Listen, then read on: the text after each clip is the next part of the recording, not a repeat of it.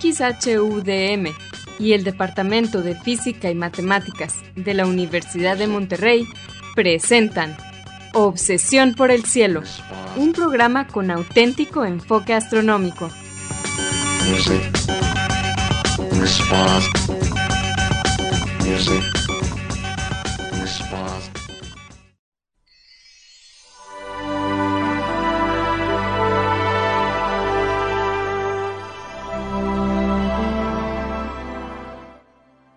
Muy buenas tardes. Sean todos bienvenidos a Obsesión por el Cielo, el único programa con enfoque astronómico y de exploración espacial en la ciudad de Monterrey y en la República Mexicana. Un servidor, Pedro Valdez profesor adjunto de astronomía del Departamento de Física y Matemáticas en la Universidad de Monterrey, les deseo la más cordial bienvenida a este programa número 1021 de Obsesión por el Cielo, con fecha del martes 27 de junio del año 2023. En este programa comentamos y ponemos en perspectiva algunas de las noticias que se relacionan con el estudio del universo o con la exploración del espacio que se dieron a conocer en estos días. Y para ayudarme con esto quiero darle la bienvenida a mi confitrión Edgar Armada. Buenas tardes, Edgar. Hola Pedro, muy buenas tardes y buenas tardes a todos nuestros amigos que nos acompañan nuevamente aquí en un programa más de Obsesión por el Cielo. Gracias por escucharnos y dedicarnos una hora de su tiempo. Como siempre quiero mandar un saludo a nuestros amigos y compañeros en Radio DEM. Eh, hoy le toca a Salia Simón, Marco Cobos y Asgard Banda. A ustedes y a todos los demás que nos ayudan a que este programa salga siempre como todos los martes de 7 a 8 pm por Radio DEM en el 90.5 de FM en la ciudad de Monterrey y su área metropolitana. Gracias. Les recordamos que se pueden comunicar con nosotros. El correo electrónico que tenemos es obsesión por el cielo gmail.com. Obsesión es en minúsculas sin acentos ni espacios. Y también nos pueden dejar preguntas, comentarios o sugerencias en la página de Facebook de Obsesión por el Cielo o en la cuenta de Twitter de arroba o por el cielo. Si quieren escuchar programas anteriores, también lo pueden hacer. Ahora visitando nuestra página de internet, obsesionporelcielo.net. Ahí encontrarán las ligas de cada programa que se almacena en formato de podcast y que se distribuye gratuitamente a través de nuestro sitio de hospedaje de podcast en Podbean. También en obsesiónporelcielo.net encontrarán cuatro audios que hemos titulado Un paseo por el cielo. Este fue un proyecto patrocinado por la Unión Astronómica Internacional y consiste de una serie de cuatro audios en español que describen las constelaciones, su mitología y los objetos de interés que encontramos en ellas. Es una grabación para cada estación del año. Bien, Edgar, ¿cuáles fueron las noticias astronómicas para esta semana en particular? Pues Pedro, esta semana vamos a hablar eh, de lo que varios artículos en la prensa no especializada han caracterizado como una nueva forma de destruir estrellas. Eh, para hacerlo un poco menos eh, alarmista, estamos hablando de colisiones estelares. La cosa es que hay una observación muy interesante y vamos a platicar sobre el artículo que se publicó al respecto. También vamos a hablar sobre la posibilidad de que una, un filamento de molecular de material del que se forman las estrellas haya protegido a nuestro sistema solar durante su etapa primitiva de una explosión de, la explosión de una supernova cercana. Está interesante la conclusión y, lo que los autores proponen. Muy bien. Pero como siempre vamos a comenzar el programa con la sección Explorando las Estrellas con Loni Pacheco. En esta sección, Loni, que también es el anfitrión del canal de YouTube de Cielos Despejados, nos platicará sobre los eventos astronómicos más vistosos que podremos observar en el cielo durante la siguiente semana. Adelante, Loni.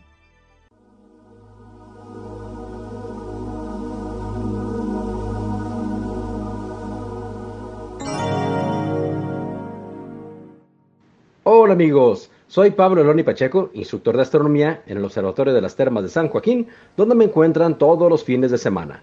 También soy conductor del canal de YouTube Cielos Despejados, tu canal de ciencia y astronomía en español. Bienvenidos a este espacio dedicado a los eventos celestes venideros. Esto es del 27 de junio al 4 de julio de 2023. Los horarios estarán dados en tiempo del centro, que es válido para Monterrey, Guadalajara y Ciudad de México. Esta semana, la luna aparecerá gran parte de la noche, pues se dirige a ser llena. La veremos gibosa, es decir, con una jiba, como los camellos, y que se verá luego como un balón de fútbol americano, cada vez más redondeado. Estará cruzando las constelaciones de Virgo, Libra, Scorpius, Ophiuchus, Sagitarius y Capricornus. La noche del martes 27 de junio la veremos hacer pareja con la estrella Spica en la constelación de Virgo.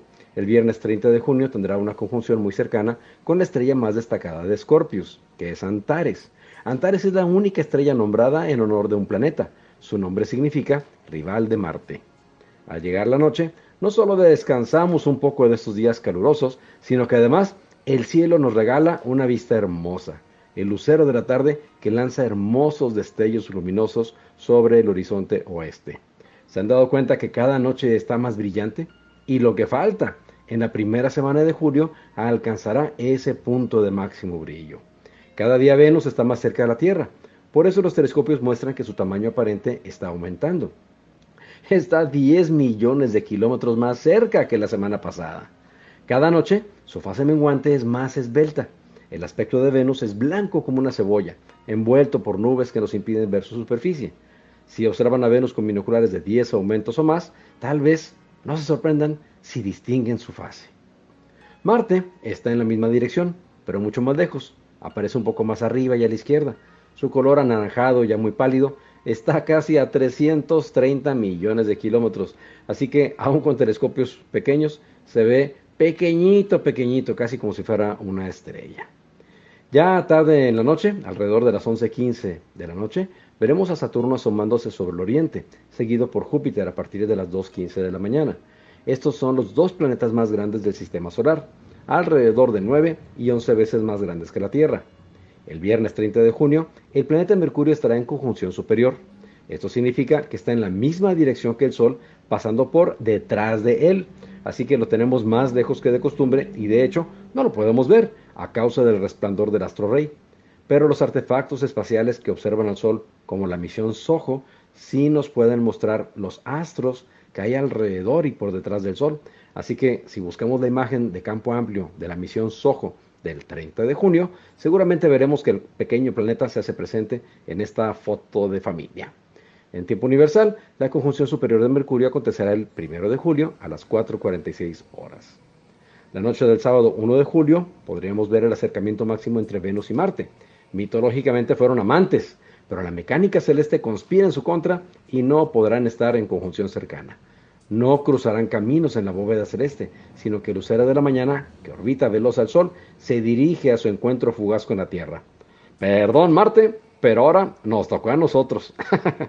en tiempo universal, el encuentro más cercano de Marte y Venus acontecerá el 1 de julio a las 6.48 horas, con una separación angular aparente de 3.6 grados.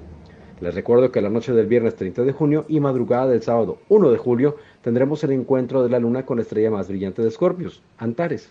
Veremos la mínima distancia alrededor de las 3 de la mañana, poco antes de que se oculten ambos tras el horizonte suroeste. En tiempo universal, la conjunción de la Luna y Antares acontecerá el 1 de julio a las 7.20 horas, con una separación angular aparente de 1.5 grados. El domingo 2 de julio, unas horas antes de ser llena, la Luna estará en el extremo sur de su órbita, permitiéndonos ver regiones que rodean al Polo Norte que normalmente permanecen fuera de nuestro rango, más allá del horizonte lunar. Además, la Luna estará próxima a Perigeo, que es cuando se ve más grande. Así que, si tienen telescopio, aprovechen para examinar cráteres que normalmente escapan a nuestra perspectiva. Entre los cráteres Perry y Vert se eleva además un borde con aspecto de montaña puntiaguda, arrojando su, sombra sobre Perry. ¿Lo podrán observar? Las sombras en el cráter Perry son casi perpetuas, de manera que es uno de los lugares más fríos del sistema solar, con temperaturas promedio entre 30 y 40 Kelvin, es decir, entre 233 y 243 grados Celsius bajo cero. Si desean un mapa del polo norte de la Luna en vista superior, visiten la página de Facebook de Divulgador de Astronomía. En tiempo universal, esto acontecerá el 3 de julio a la 1.23 horas, con una declinación máxima sur de 27.8 grados. La luna llena, por su parte, la tendremos el lunes 3 de julio a las 5.39 de la mañana. Así que pueden ver casi llena desde la noche del domingo 2 de julio, una de las lunas llenas más grandes del 2023. Pues el martes 4 de julio, ya les decía, la luna estará en el punto más cercano de su órbita, que es el perigeo. En tiempo universal, la fase llena de la luna acontecerá el 3 de julio a las 11.39 horas y el perigeo el 4 de julio a las 22.28 horas, a una distancia de 360.200 kilómetros de la Tierra. Mi fanpage en Facebook es Diagonal Divulgador de Astronomía, seguido y sin espacios. Les recomiendo también darse una vuelta por la página de la Sociedad Astronómica Región Montana. Los espero la próxima semana en Explorando las Estrellas con Loni Pacheco. Yo como siempre agradezco su amable atención y les deseo cielos despejados.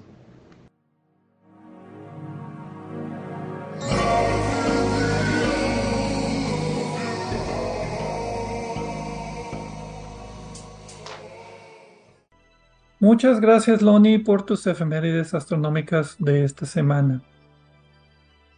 Y pues bien, como es costumbre, vamos a comenzar nuestro programa con una mini noticia que generalmente trata de alguna, bueno, no sé, algo que nos interesó, generalmente es alguna imagen que nos provoca pensar en algún concepto científico, pero en este caso, pues eh, escogimos una noticia que se relaciona con lo que vimos la semana pasada acerca del estudio que hizo la nave, digo, el telescopio espacial James Webb de la Luna Encelada. Pues ahora resulta que salió en esta semana un artículo con, no del telescopio espacial James Webb, pero con datos tomados de la nave espacial Cassini, que orbitó Saturno por varios años. Y pues detectaron, aparte de, bueno, detectaron en esos géiseres de agua que emiten desde el polo sur de, de Encelado, detectaron fosfatos. Es la primera vez que se detectan compuestos de fósforo en pues un océano extraterrestre, digámoslo así. Eh, pues, ¿Sí? pues sí, Pedro. Y bueno, yo vi el artículo de la semana pasada, incluso lo consideré como un posible tema para eh, la noticia principal.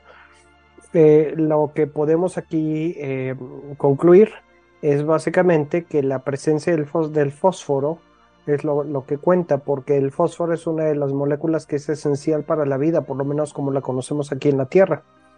Eh, en este caso, pues el hecho de que exista un océano extraterrestre en el que pensamos que no sería imposible que hubiera vida, pues es alentador.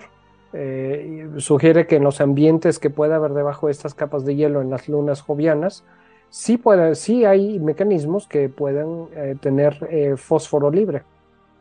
Ahora, en un artículo, hay un breve resumen de, esta, de, este, de este tema en la revista Sky and Telescope y alguien, uno de los, de los, en la sección de comentarios, alguien confirma, alguien comenta el hecho de que, eh, de que aquí en la Tierra el fósforo está formando moléculas, generalmente en, como partes de la cadena de la vida, y que el hecho de que esto no suceda en eh, Encelado eh, por los eh, que se haya detectado en estos compuestos de fósforo sugiere que no hay vida, pero sí hay fósforo. Y pues eh, las dos cosas son posibles. También es posible que haya poquita vida y demasiado fósforo en proporción. Pero el punto aquí interesante es ese, que básicamente en, ese, en esos mundos oceánicos pueden, pueden existir todas las sustancias que se necesitan para las moléculas básicas de la vida como lo conocemos aquí en la Tierra, ¿no? A mí lo que me pareció interesante de esta noticia es de que, a diferencia de la noticia de la semana pasada, que fue una observación remota del telescopio espacial James Webb eh, a Encelado y detectarlo por espectroscopía, esta fue una detección in situ, eh, o sea, ahí mismo por la nave espacial Cassini con el analizador de polvo cósmico. Es un instrumento que cuando la nave espacial pasa, en este caso por las eh, los géiseres, la materia que está emitiendo encelado, que varias veces hizo eso, las partículas impactan con un blanco que está hecho de un elemento llamado rodio, pero lo hace a tanta velocidad que se vaporiza. Entonces los iones, o sea, las, moléculas que le quitas electrones, los iones positivos, son desviados y detectados por, un, eh, por su masa atómica. Entonces ellos lo que hicieron fue detectar literalmente 345 de estos impactos y de estos nueve contenían, digamos, eh, la masa atómica, las unidades atómicas correspondientes a fragmentos de fosfato de sodio, que ellos después compararon con eh, experimentos en el laboratorio donde toman también fosfato de sodio, pero esta vez lo, calientan con un rayo láser muy rápidamente y de ahí sacan pues los mismos elementos. Entonces, eh, y de ahí después ellos sacaron una teoría de cómo el agua puede percolarse a través de las piedras de la luna y después llegar al océano y de ahí pues ser eyectado hacia el espacio con en estos geysers de agua para ser detectado. Y como tú decías, el fósforo es elemento importante a la vida y lo interesante aquí es de que pues ya no es el limitante para saber si hay vida o no en, en, en, ah, en Encelado o en Europa o en alguno de estos océanos subterráneos, porque hay suficiente fosfato. Ellos calculan que hay más, más de 100 veces fósforo, perdón, de los eh, que se encuentran en los océanos de la Tierra. Sí, y por otra parte, eh, pues, eh, bueno, estos datos son archivados, como ya se habrán imaginado. Y ese es, Eh, sí, ese es otro punto interesante, que son de archivo. así es, están disponibles libremente. Eh, como hemos mencionado otras veces, cuando hablamos de datos disponibles, pues hay que saber dónde, dónde buscar, qué buscar, Y, etcétera. co- No es, y no cómo está digerido, ¿no? analizarlos. Sí, cómo, cómo analizarlos. Son los datos en bruto. Eh, el artículo, por otra parte, está disponible libremente, es de Nature, eh, y si a alguien le interesa, y pues los datos, vaya, por eso se guardan los datos de las misiones anteriores, porque siempre sur- surgen nuevas maneras de analizarlos o complementan los datos de otra misión, etcétera, ¿no? Y como la semana pasada dije, pues si quieren saber más acerca de Saturno, tenemos muchos programas de obsesión por el cielo que hablan de Saturno, el 399, el 555, el 557. De la misión Cassini les recomiendo el 501 y el 606. Y de las lunas, incluyendo Encelado, con todos sus detalles de geyseres y las, eh, ¿cómo se llama? Las zarpas de tigre, que son las grietas que están en el polo sur, así les llamaron, por, que parecen rasguños de, de, de- de- una fiera en la superficie. Ese es el programa 660 y 661 de Obsesión por el Cielo.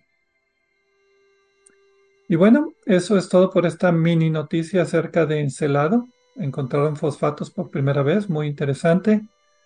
Y pues vamos a una pausa y regresaremos ahora sí a hablar acerca de pues colisiones de estrellas. Regresamos.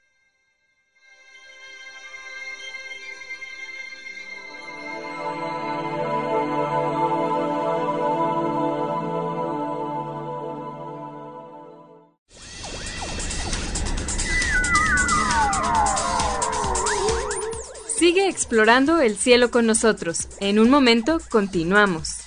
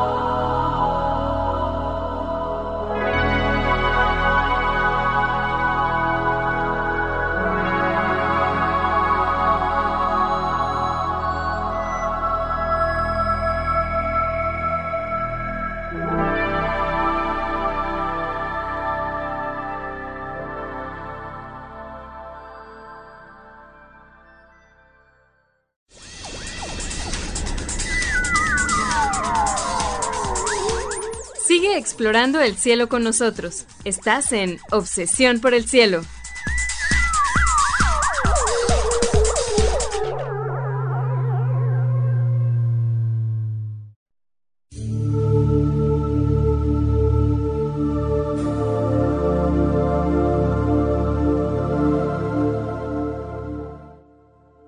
Regresamos a Obsesión por el Cielo con las noticias astronómicas de esta semana. Un servidor Pedro Valdés y Edgar Armada. En la primera parte del programa hablamos acerca de Encelado y elementos fosfatos, elementos de fósforo que encontraron en las plumas de materia que sale de los geysers del polo sur de, de la luna Encelado en Saturno, que fue detectado por la nave espacial Cassini. Y pues es complemento a la noticia de la semana pasada de que había pues mucha agua que había sido detectada desde la misma luna, pero por el telescopio espacial James Webb. Y también Loni Pacheco nos compartió sus efemérides astronómicas. Y pues bien, ahora nos toca hablar acerca de la primera noticia que nos interesó esta semana. El título de la publicación es Un destello de rayos gamma de larga duración de origen dinámico en el núcleo de una antigua galaxia. Salió el 22 de julio en Nature Astronomy. Los autores son Andrew Levan, Daniel Malesani, Benjamin Compets y otros 29 más coautores, principalmente de la Universidad de los Países Bajos y de la Universidad de Northwestern en los Estados Unidos.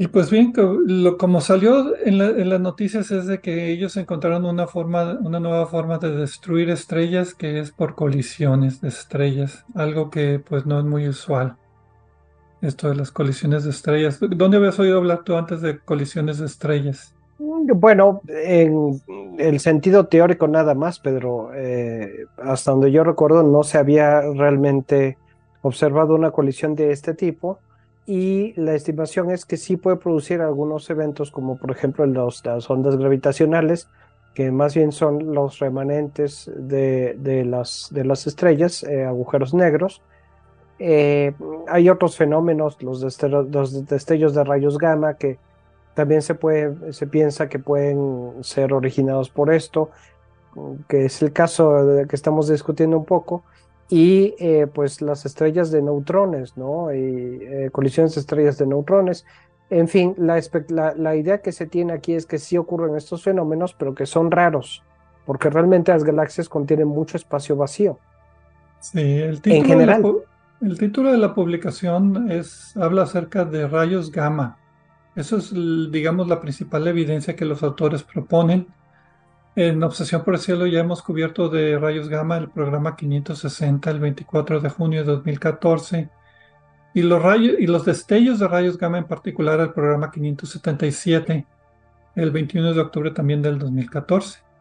Entonces, los destellos de rayos gamma son como el nombre lo dice, son como mini eh, destellos o explosiones de rayos gamma que se detectan en la Tierra y se han dividido en destellos de rayos gamma cortos, arbitrariamente se dice que son menos de dos segundos, y también destellos de rayos gamma largos con duración de más de dos segundos. Este en particular es el destello de rayos gamma 1910-19A, por la fecha, 19 de octubre, 19-10, 10 es el mes, del 2019, que duró 64.4 más menos 4.5 segundos. Duró un minuto, digámoslo así. Y por eso lo llamaron un destello de rayos gamma largo. Corrígeme, pero según entiendo, los destellos de rayos gamma cortos son fusiones de hoyos negros o estrellas de neutrones, son eventos muy rápidos mientras que los rayos, los destellos de rayos gamma largos son producidos por colapsos de estrellas en supernova, que se tardan más en que la estrella se colapse para explotar como supernova y formar el destello, que son pues rayos de ondas de, rayos gamma bien colimados directo, directamente hacia la Tierra. No es una explosión en, en todas las direcciones, sino que es energía muy dirigida por eso cuando la detectamos parece que es una gran cantidad de energía. Sí, es, eh, no dejan de, estoy de acuerdo contigo, no dejan de ser cataclismos, pero eh, no son tan violentos como serían si la, si la explosión, el cataclismo fuera en todas direcciones. El hecho de que, de, de, que esté dirigido hacia donde nosotros estamos y que lo podamos observar es accidental. Eh, y más o menos el 70% de los ah, destellos de rayos gamma son de, de, este tipo largo, de los más de dos segundos. Y eh, pues una, un punto a mencionar para nuestro, nuestro, nuestra noticia es que estos son usualmente eh, relacionados a galaxias con formación de estrellas muy rápida. Y eh, otra cosa que hay que mencionar, sobre todo por lo que dice dicen algunos artículos de prensa de divulgación sobre la, la forma de destruir estrellas, es que estos destellos pues están ligados con eh, las, la, muestra, la muerte de las estrellas, con la formación de una estrella de neutrones o un agujero negro o, eh, o estrellas magnetizadas o cosas de este tipo, ¿no? Pero ese es el punto, que está dirigido hacia nosotros el, el, rayo también. Entonces es como si estuviera amplificado casi, casi. O sea, toda la energía va en dos direcciones, en dos rayos en direcciones opuestas y uno por casualidad toca que le da la, hacia la Tierra. Ahora bien, los datos en particular del destello de rayos gamma los obtuvieron del telescopio espacial Niels Gere Swift. Es un observatorio de rayos gamma que está en órbita. Y le dieron seguimiento con el telescopio Gemini Sur, que hay un Gemini Norte en Hawái, Gemini Sur en Chile.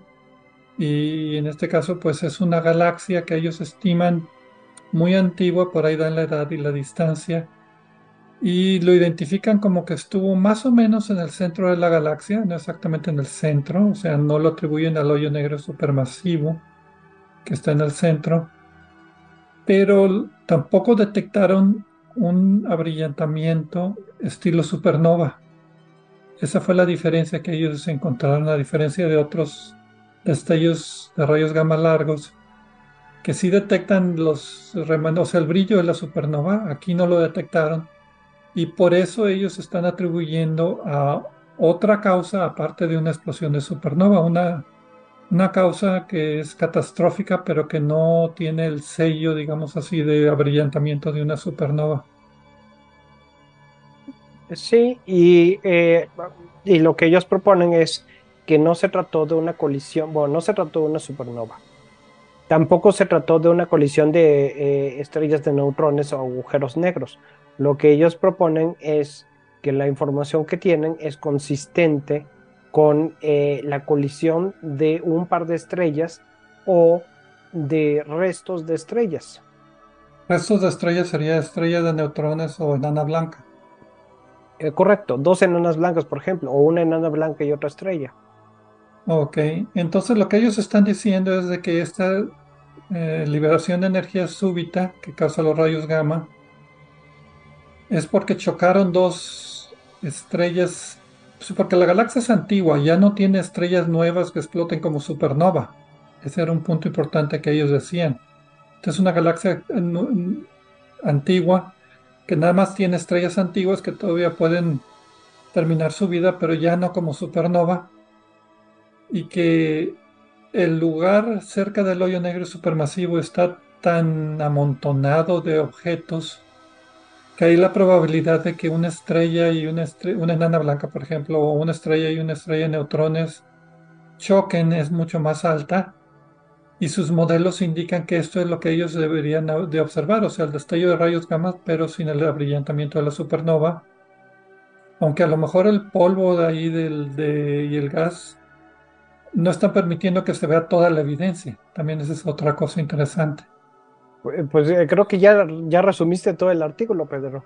Eh, ah, un punto crucial aquí es que no se observó una supernova. Normalmente cuando una galaxia hay una supernova se nota, todo mundo se da cuenta. leyendo un pequeño pedazo del artículo, lo voy a leer y ahorita explico en, en, un lenguaje más simple, espero, de qué se trata, en español.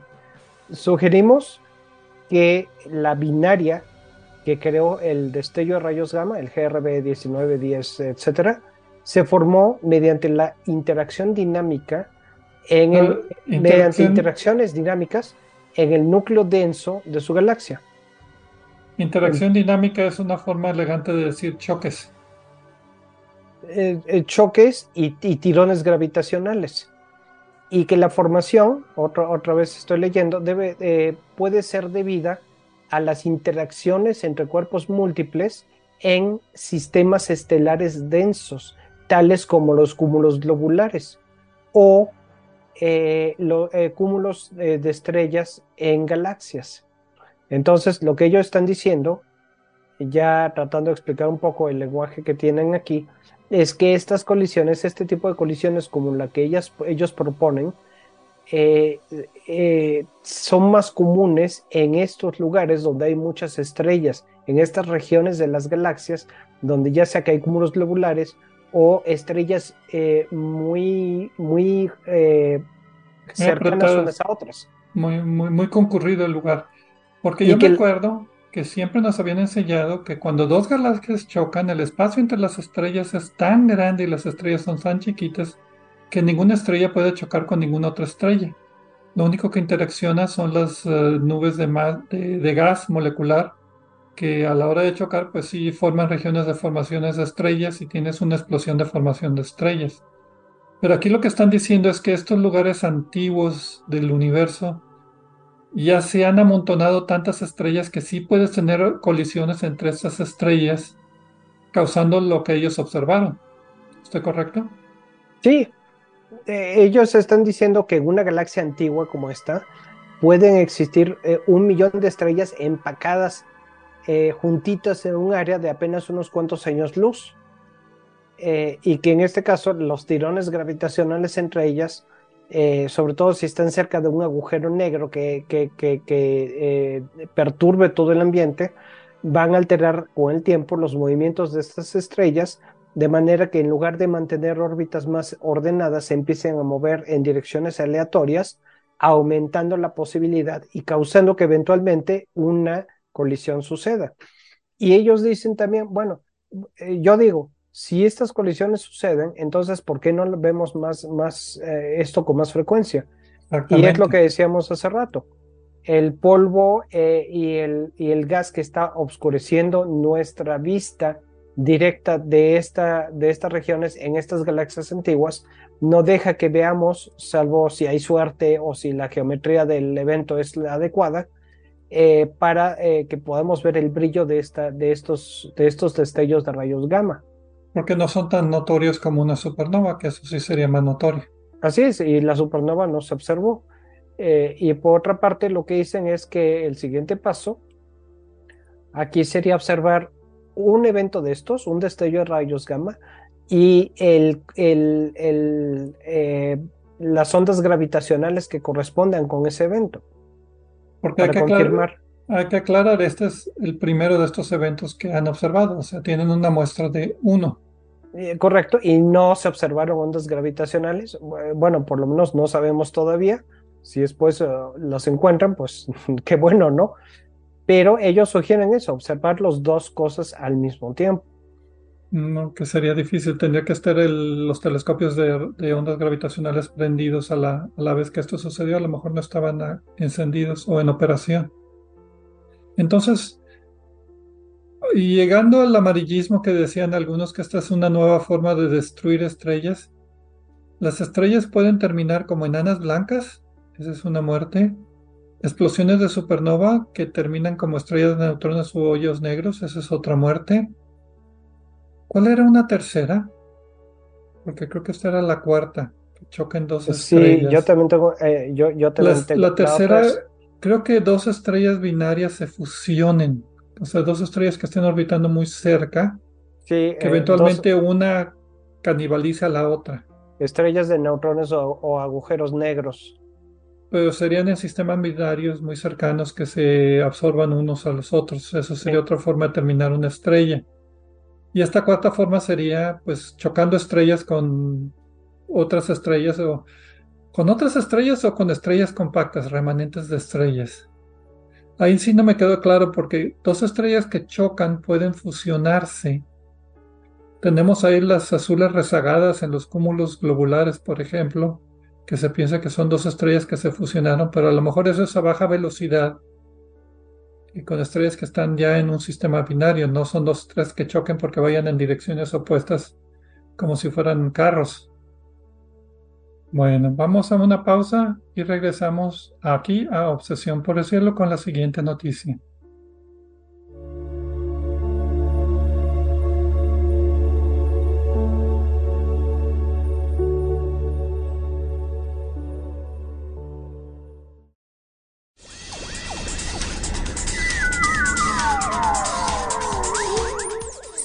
Explorando el cielo con nosotros. En un momento continuamos.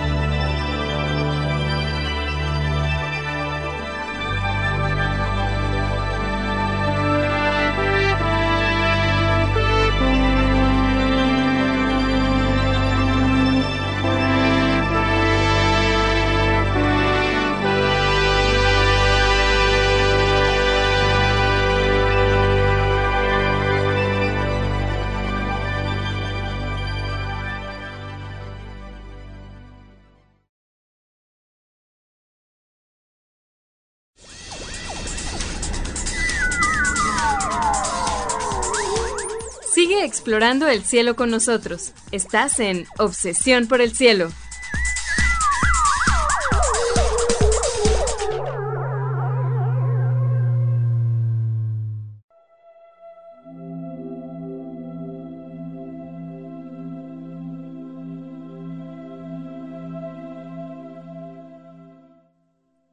Regresamos a Obsesión por el Cielo con las noticias astronómicas de esta semana. Edgar Armada y un servidor, Pedro Valdés. Eh, en la primera parte del programa, Loni Pacheco nos compartió sus efemérides astronómicas y nosotros platicamos acerca de una pequeña noticia donde anuncian el descubrimiento del elemento fósforo en fosfatos en las plumas de agua que se están emitiendo, los geysers que se están emitiendo desde el polo sur de Encelado, la luna de Titán. Esta detección fue por eh, datos de archivo de la nave espacial Cassini, que pasó por esas eh, plumas de, de, materia. Y en la segunda parte del programa hablamos acerca de unos destellos de rayos gamma que son interpretados como una colisión entre estrellas y pedazos o remanentes de estrellas en una región muy poblada, muy amontonada, en el centro de una galaxia lejana, ¿verdad? Que no cabía en las categorías anteriores de explosiones de supernovas o colisiones de, de estrellas de neutrones. Entonces, bueno, pues eh, dicen que es una nueva forma de producir estos destellos de rayos gamma cuando colisionan las estrellas en ambientes muy poblados, muy, muy, muy amontonados, digámoslo así. Una nueva, nueva forma de destruir estrellas, según la prensa no especializada. Sí, eso fue lo que llamó la atención. Y ah, le recordamos antes de entrar a la siguiente no noticia de que escuchen el programa Obsesión por el Cielo punto focal. Sale el primer día primero de cada mes. Es un programa junto con el doctor Ramón Fox, Gerardo Ramón Fox, en el cual hablamos de un tema, nos enfocamos en un tema en particular y lo cubrimos de forma amplia, como si fuera una conversación así de platicar de este tema. Eh, las dos meses anteriores fue Evolución de Estrellas y este día primero va, vamos a sacar otro programa nuevo para que no se lo pierdan. Están en la, misma fuente donde escuchan Obsesión por el Cielo en formato de podcast. Ahí lo pueden accesar también o llegará a sus teléfonos si es que se suscriben a este canal. Sí, la razón por la que lo tenemos solo en podcast es porque es un programa más largo, de más duración. Lo que queremos es que sea como una plática de sobremesa. Eh, los temas pues son parecidos a los que hemos uh, platicado acá. En los últimos dos programas hemos discutido sobre la evolución de la, vida y la evolución de las estrellas. Eh, y pues ya estamos preparando ahorita un nuevo tema para el mes que viene, entonces estén al pendiente. Como mencionas, sale el primero de cada mes. Y pues hablando de evolución de estrellas, esta nueva noticia tiene algo que ver con el nacimiento de una estrella, en particular la nuestra, nacimiento del sistema solar. El título de la publicación es, y así lo traduje, Perspicacias del ambiente del nacimiento del Sol en el contexto de la formación de cúmulos de estrellas y sistemas de filamentos y centros. Salió el 25 de abril en Astrophysical Journal Letters. Me gusta tu, eh, eh, tu, su, tu, traducción. Yo le puse perspectivas en lugar de perspicacias. difícil traducir insights. Pues sí, pero bueno, el artículo como quiera no está disponible libremente. no, no, sí lo está. ¿Sí lo está? Sí, Astrophysical Journal Letters es libre acceso. Ah, perfecto, entonces eh, me confundí. No, sí tienes razón, aquí lo tengo. ¿Qué animal soy? No me hagan caso, sí está disponible libremente. Los autores son Doris Arzumani, Sota Arakawa, Masatako Kobayashi y otros siete coautores principalmente de universidades en Japón como Tohoku University Osaka y el Observatorio Astronómico Nacional de Japón. Pues sí, ¿y qué es lo que están diciendo? Bueno, eh, pues ellos básicamente, te lo puedo reducir en un párrafo a ver si no lo resumí demasiado. Ahí me corriges. Pues si quieres, resúmelo y ahorita, ahorita discutimos los detalles eh, finos. básicamente los autores lo que hacen es presentar evidencia que encontraron en meteoritos de una explosión de supernova que sucedió cerca del Sol durante la formación del sistema solar. Eso no es nuevo. Eh, ellos calculan que la onda de choque debió haber intervenido en la formación del sistema solar, pero no sucedió así. El sistema solar se formó sin la onda de choque. Entonces sugieren que filamentos de gas molecular en el cúmulo donde se formaron las estrellas, incluyendo el Sol, protegió o escudó al sistema solar y nada más lo único que recibimos fueron los isótopos medidos en los meteoritos y no los desmanes de la onda de choque. Tan tan. Eh, ok. Vamos por pasos. Primero. Vamos por partes, como dijo Jack el Destripador. no creo que haya dicho eso. Yo no lo conocí, pero no creo que haya dicho eso. No sé si tú hablaste con él. Pero en fin, aquí eh, corrígeme a ver si me estoy confundiendo, pero ellos estaban en particular considerando eh, un isótopo radio, radioactivo de aluminio. Aluminio 26, sí. Y lo que ellos piensan es que la cantidad eh, de aluminio que se encuentra en la Tierra, de este, este isótopo en la Tierra y en los meteoritos, sugiere que una cantidad extra adicional de este aluminio radioactivo eh, llegó al sistema solar durante su formación, eh, cuando el, sistema solar se empezó a formar. Y la explicación de esto es la explosión de la supernova, que es, debe de haber sido razonablemente cercana de acuerdo a la cantidad de aluminio radioactivo que están detectando.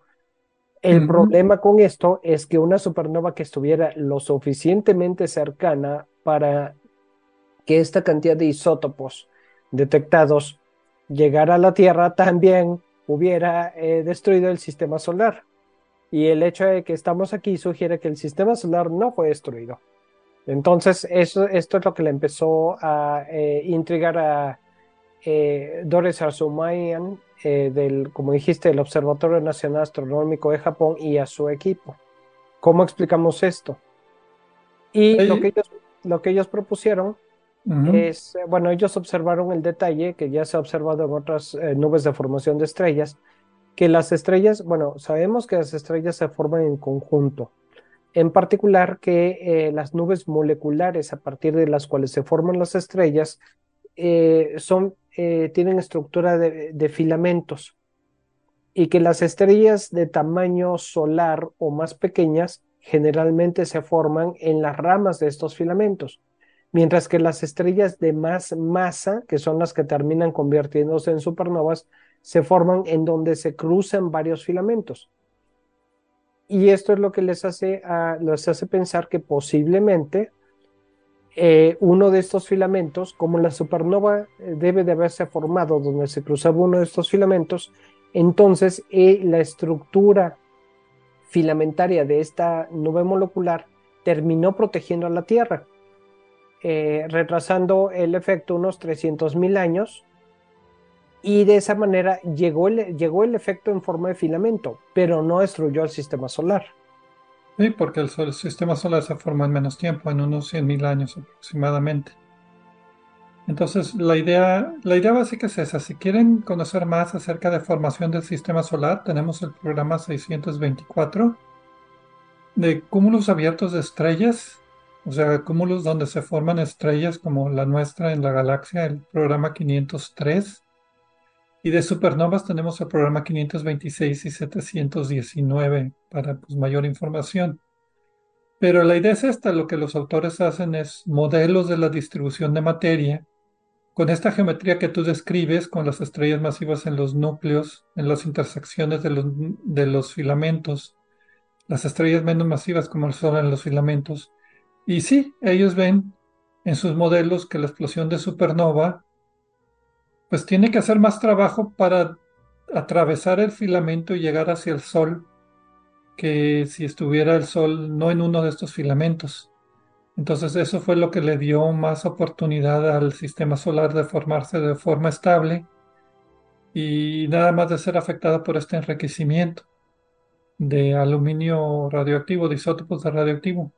Que la forma en que lo encontraron en meteoritos es que se ve una cantidad de fondo de aluminio y después como una inyección de aluminio radioactivo nuevo producido por la supernova. Entonces de ahí es donde ellos eh, intuyen de que pues esto fue eh, material que fue absorbido de la explosión de la supernova, del choque de la onda de choque de la supernova. Y que fue, eh, digamos, arriba de el material de aluminio que ya había en el sistema solar ya más antiguo, ¿verdad? Con otro, otra vida media del mismo isótopo radioactivo. Sí, en particular lo que eso explica eh, de la forma en la que, en la que lo, presentan, la discrepancia que hay entre el aluminio, eh, entre las dos clases de aluminio y el que se encuentra en los meteoritos. Eh, los que se, pues, se, encuentra aquí en la Tierra y que se encuentran en los meteoritos. Hay una, en el artículo hay una imagen donde... Una caricatura. una caricatura si quieres. No es una caricatura, porque una caricatura es algo eh, distorsionado, pero es una, una imagen, un dibujo muy claro donde explica qué es lo que ellos creen que sucedió. La figura 1. La figura 1, de hecho, la figura 1 es el centro de todo el artículo. Bueno, desde luego que están las, este, las ecuaciones donde habla precisamente de la velocidad, eh, la densidad y todos estos parámetros técnicos que, que le dan sustento. Pero con la figura se entiende todo. Si quieren ver el artículo, eh, pues digo, si quieren ver la figura, pues eh, aprovechen que el artículo está disponible libremente. Y, con eso se entiende todo, ¿no? Y, esto ya, se sospechaba, no es nada nuevo. O sea, la formación de estrellas en cúmulos es medio caótica. Y para que se formen sistemas solares estables como el nuestro, pues tiene que haber ciertas escudos o protecciones. Lo que ellos hicieron fue básicamente ponerle números al asunto y confirmar que esto puede suceder. Correcto. Y eh, por otra parte, lo de que la, la, supernova, la, una o más supernovas eh, cercanas en, las épocas de formación del Sol, no son ningún misterio, ¿no? Es algo que ya se considera prácticamente como un hecho. Entonces, eh, aquí el detalle es, es interesante porque es, un poco cómo funciona la ciencia, ¿no? Eh, primero encontramos algo que no podemos explicar y luego buscamos cómo lo podríamos explicar, qué podría suceder, pero tiene que, tiene que circunscribirse a todo lo que estamos observando. En este caso no podemos inventar un montón de mecanismos, desde que no hubo supernova, desde que estaba más lejos, etcétera, pero la, la restricción que tenemos por las cantidades de los isótopos de aluminio, nos hace, nos hace pensar que no es tan fácil. Entonces es cuestión de ajustar todos los parámetros hasta que encontramos algo que funciona y luego lo modelamos para ver que esto sí es realista. Y es así como funciona no solo la astronomía, sino mucho, mucha ciencia, ¿no? Cambiando ligeramente de tema, ¿te acuerdas que la vez pasada hablamos del planeta 9 y Tocamos también acerca de la posibilidad de la nube de Oort y que estrellas pasen cerca de la Tierra y, digamos, perturben las órbitas de, las, de los eh, objetos que están en la nube de Oort, de los cometas. me, eh, pregunto, me pregunto si algo parecido no sería, porque yo tenía dudas acerca de la existencia de la nube de Oort tal como se propone, debido simplemente a que ha pasado el Sol por varias estrellas cercanas si no habría alguna forma de que de protección así también para proteger la nube de Oort de pasos de estrellas de este tipo, algo así como, no sé, que la, Sí recuerdo eso, y yo recuerdo que en ese momento te dije que el planeta 9 a lo mejor era un planeta robado a otra estrella. Si es que existe el planeta 9, empecemos por allí. El planeta 9 es un hipotético planeta que eh, parece ser que unos disturbios eh, gravitacionales que se pueden explicar si existe, pero nadie lo ha visto. Y, no, dicho. y si existe, sería muy difícil de observar, aunque ya están eh, a punto de estar listos varios instrumentos con el cual sería relativamente fácil el, poder detectarlo. Me pregunto porque los sistemas solares que estamos encontrando en otros soles, en otras estrellas, son muy caóticos. Tienen planetas orbitando fuera del plano de rotación de la estrella. Tienen planetas órbitas muy cercanas, planetas órbitas muy lejanas. No tienen algo así arregladito, muy bonito como nuestro sistema solar. Entonces siempre se ha pensado que nuestro sistema solar siempre fue protegido de alguna manera, que la formación fue muy estable y natural, sin perturbaciones de estrellas que pasaran cerca o planetas gigantes o qué sé yo. Algo parecido es, esta idea de que el sistema solar pues, estuvo protegido de las supernovas del ambiente hostil vecino del mismo proceso de formación de sistemas solares. Entonces yo creo que sí vivimos en un sistema solar especial. Bueno, sí hay mucha evidencia de eso. Y lo que te iba a sugerir es que platiques con Doris Arzumanian y su equipo, y que les pidas sus datos y sus modelos y que le pongan lo que tú estás proponiendo a ver qué efecto tendría eh, esto sobre la nube de Oort. No sería tan descabellado, Pedro. Hmm. Me voy a poner a pensarlo con un par de cervecitas, a lo mejor me iluminan más la mente. Sí, nada más recuerda que la cerveza hace que las cosas simples parezcan complicadas y las cosas complicadas muy simples. Pues bueno, esa es la idea de, simplificar las, cosas. Para eso es, ¿no? Ok. Bueno, pues con esto terminamos el programa esta semana. Muchas gracias a todos por escucharnos otra semana más aquí en Obsesión por el Cielo. Y nos vemos la siguiente semana. No se olviden de Obsesión por Cielo punto focal en unos cuantos días más.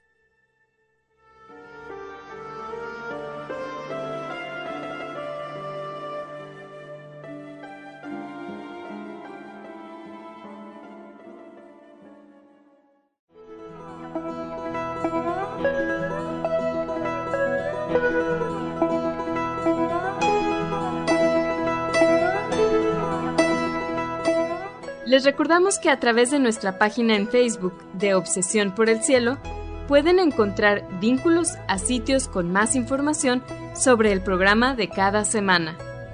También pueden sugerir temas, hacernos preguntas de astronomía y encontrar los podcasts de cada programa. Gracias por acompañarnos en una edición más de Obsesión por el Cielo.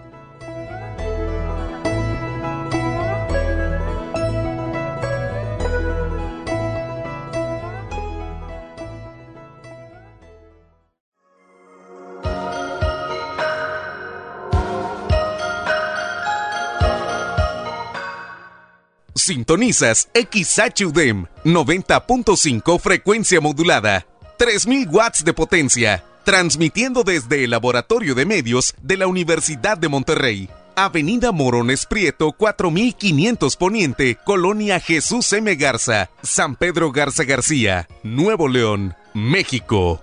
Radio UDEM 90.5